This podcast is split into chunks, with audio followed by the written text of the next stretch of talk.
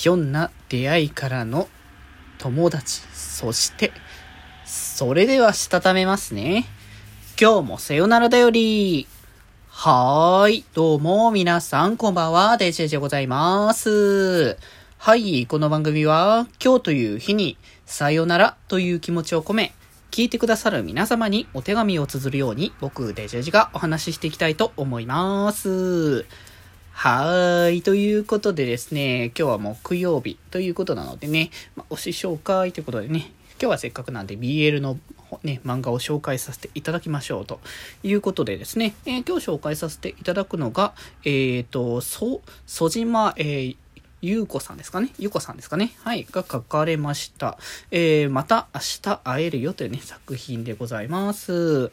ね、これは普通にあのなんかね、ネットサーフィンじゃないけど、あの、BL 本何かこう最新で出てるもんないかなっていう中で結構、あの、絵を見て普通に気になった作品っていう形からなんですけれども、まあ、えー、物語のこう流れと、まあしましては、えっ、ー、と、えー、まあ、国島っていうね、こう、ちょっとこう、こう、穏やかだけどちょっと抜けてるぐらいな感じの タイプのね、そういうタイプの、こう、社会人をね、あの男の男性が、こう、路地裏というか まあ、ゴミ捨て場というか そういうところに、あの倒れている、男性が倒れているのを見つけて、でその男性をちょっとね、解放するっていう流れで、まあ、お家にこう、招いたところから、まあ、この、こう、関係性が始まるということで、まあ、そこで倒れてたのは、えー、木村っていうね、男性だったんですけど、まあ、木村はそのやけ酒をした結果、そんなことになってしまったっていうところで、で、まあ、こう、ふとした出会い、そういう、そんなね、か、ひょんな出会いから始まって、まあ、実はもともとこの二人、まあ、面識があったというか、まあ、同じ会社の、こう、からの、こう、なんか、同期的な感じの、なんか同期というか、まあ、その研修でもすでに出会ったことがあってみたいな話だったというところで、で、それでそんな出会いがまあ一つあって、で、まあちょっとね、その、なんで倒れてたかっていうのは、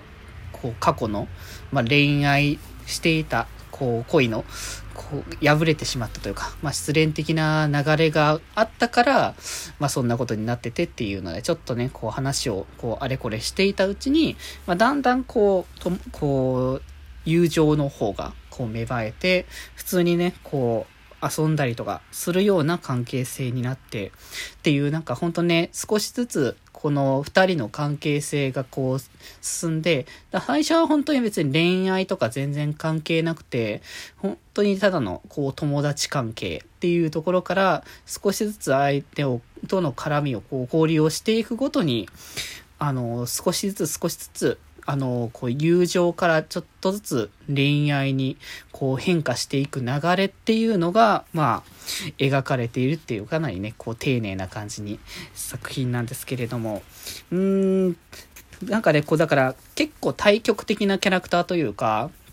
その、まあ、攻め側の、そのね、国島っていう方が、えー、